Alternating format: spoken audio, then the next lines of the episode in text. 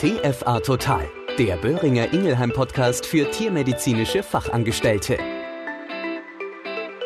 Kennst du das? Die Nase läuft, du bekommst schlecht Luft und dein Blick ist durch tränende Augen getrübt? Vielleicht fühlst du dich auch schlapp und müde und richtigen Appetit hast du auch nicht mehr, weil dir der Hals weh tut und deine Geschmacksnerven irgendwie nichts fühlen, spüren wollen. Wovon spreche ich? Genau, von einer Sommergrippe, und jeder von uns kennt sie. Und ehrlich gesagt, ich wünsche sie keinem. Ich, das ist wie immer deine Claudia Schöning und schön, dass du auch heute wieder zuhörst. Warum spreche ich dieses Thema im Zusammenhang mit der Impfung bei der Katze an? Ganz einfach, weil ich die Brücke zu bestimmten Erkrankungen, wie zum Beispiel unter anderem dem sogenannten Katzenschnupfen unserer Samtpfoten, schlagen möchte.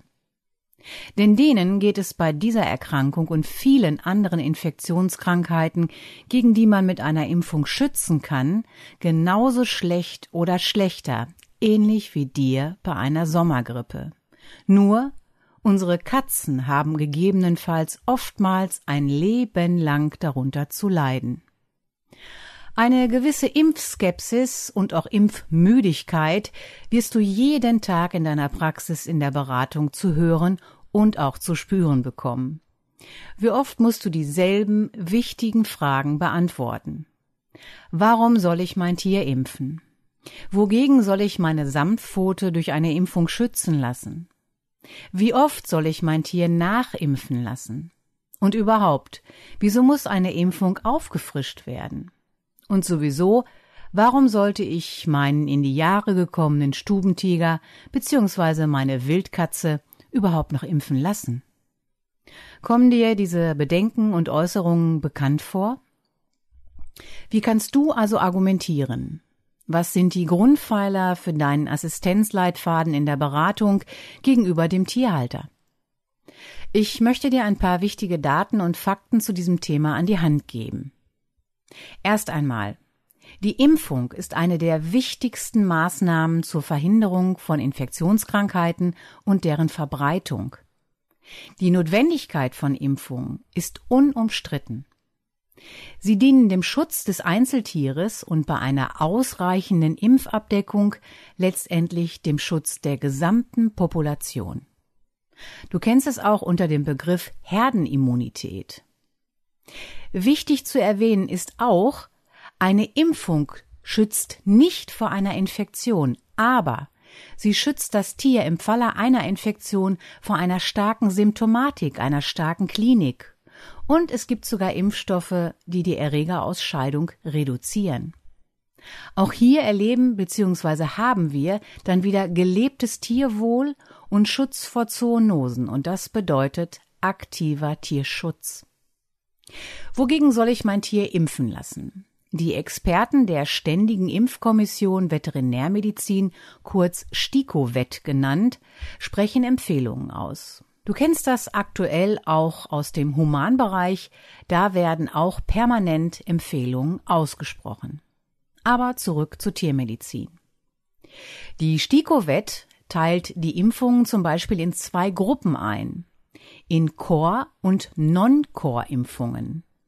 Bei einer Core-Impfung sollte das Tier zu jeder Zeit in seinem Leben dagegen geschützt sein. Zum Beispiel eine Impfung gegen den sogenannten Katzenschnupfenkomplex. Du kennst die Impfung auch unter dem Namen RC. Bei einer Non-Core-Impfung handelt es sich um Impfungen, die angepasst an die Lebenssituation notwendig sein könnten zum Beispiel die Impfung gegen Chlamydien oder auch die Impfung gegen die Tollwut, zum Beispiel wenn das Tier ins Ausland verreist. Also du hörst, in der Beratung ist es wichtig, viel zu erfragen. Was könntest du fragen oder was musst du fragen? Wie alt ist das Tier? Wie lebt das Tier? Reist es vielleicht gerne mit dem Besitzer in fremde Länder? Ist der kleine Tiger in der heimischen freien Wildbahn unterwegs und hat er Kontakt zu Artgenossen oder ähnlichem? Oder lebt er nur in der Wohnung und hat keinen Kontakt zu anderen Tieren? Leben vielleicht mehrere Tiere in einem Haushalt und einige Samtpfoten gehen raus und die anderen zum Beispiel nie, weil sie ein Handicap haben oder zu alt sind. Trotzdem müssen dann alle auf einem Impfniveau sein, da die Freigänger Infektionen auf die Katzen übertragen können, die in der Wohnung verbleiben. Verwirrend, stimmt's? Aber es geht noch weiter. Wie hoch ist zum Beispiel der Infektionsdruck in dem Einzugsgebiet rund um deine Praxis? Siehst du viele Fälle von Katzenschnupfeninfektionen in der Sprechstunde bzw. Behandlung? Dann kann es sein, dass du ein Problem mit dem Katzenschnupfenkomplex in deiner Region hast. Und die Freigängerkatzen sollten dementsprechend geimpft und geboostert sein. Gerade hier gibt es Impfstoffe am Markt, deren enthaltene Impfantigene genau auf diese Fälle ausgerichtet sind. Je nach Impfstoff können die Wiederholungsimpfungen im Rahmen der Zulassung innerhalb von ein bis drei Jahren vorgenommen werden, abhängig vom Infektionsdruck in der Umgebung und der jeweiligen Lebensweise der Tiere. Gerade auch bei Jungtieren ist es essentiell, dass sie gerade in den ersten Lebenswochen eine solide Grundimmunisierung durchlaufen, um einem tollen Katzenleben entgegenzusehen. Es gibt sogar Impfungen, die gerade bei jungen Katzen empfohlen werden, und diese Dringlichkeit nimmt mit zunehmendem Alter der Katzen ab. Zum Beispiel die Impfung gegen die feline Leukämie-Virus-Infektion. Und es gibt sogar auch Impfungen von denen abgeraten wird, da es keinen Nutzen für das jeweilige Tier darstellt. Eine Sache ist mir wichtig zu erwähnen, und zwar bei der Wahl eines geeigneten Impfstoffes. Du hast vielleicht schon einmal etwas von einem felinen Sarkom gehört, kurz auch FIS genannt. Die Abkürzung bedeutet felines Injektionsstellen assoziiertes Sarkom. Sarkome sind hochgradig bösartige Tumore des Bindegewebes und können durch jedwede Injektionen oder auch Traumata, wie zum Beispiel Bisse, begünstigt werden, also nicht nur durch eine Injektion.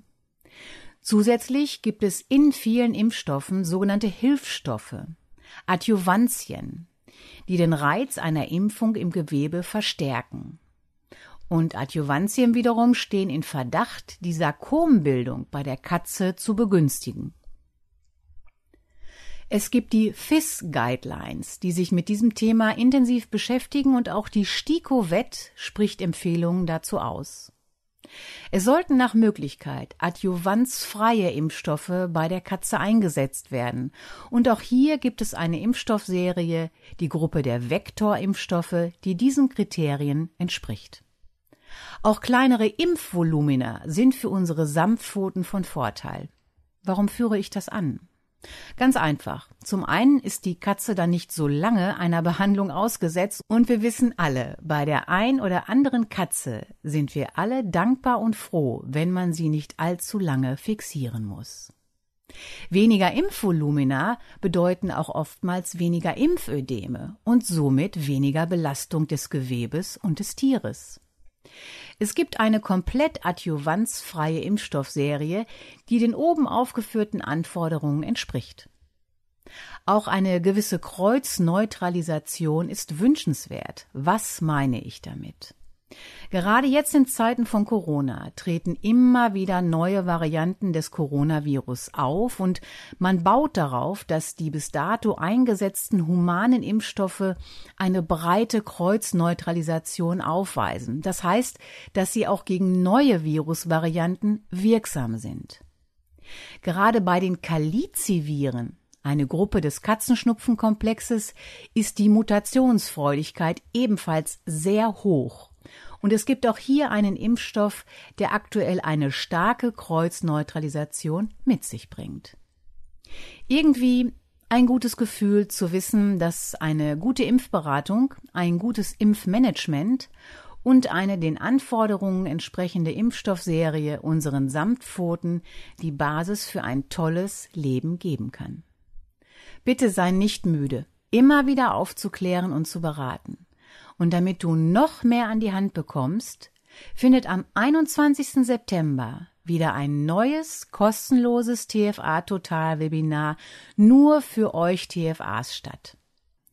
Wir haben eine Expertin auf dem Gebiet der Katzengesundheit zum Thema Impfmüdigkeit eingeladen und du kannst wichtige Daten und Fakten vom Praktiker an diesem Abend erfragen und erfahren. Also save the date. Weitere Infos folgen. In der nächsten Folge habe ich wieder eine tolle Gesprächspartnerin zum Thema Antiparasitika bei unseren Hunden und Katzen gewinnen können. In einem Speed-Interview wird uns eine Expertin Infos zu diesem Thema geben. Mehr wird nicht verraten, freu dich drauf. Bis dahin sage ich mal wieder, bleib bitte gesund und werde nicht müde, weiter unterstützend zu beraten. Gerade auch zum Thema Impfung bei unseren geliebten Fellschnauzen. Und damit meine ich natürlich wie immer auch unsere Hunde. Pass gut auf dich auf und bis zum nächsten Mal, deine Claudia Schöning. Das war TFA Total, ein Podcast von Böhringer Ingelheim. Überall zu hören, wo es Podcasts gibt.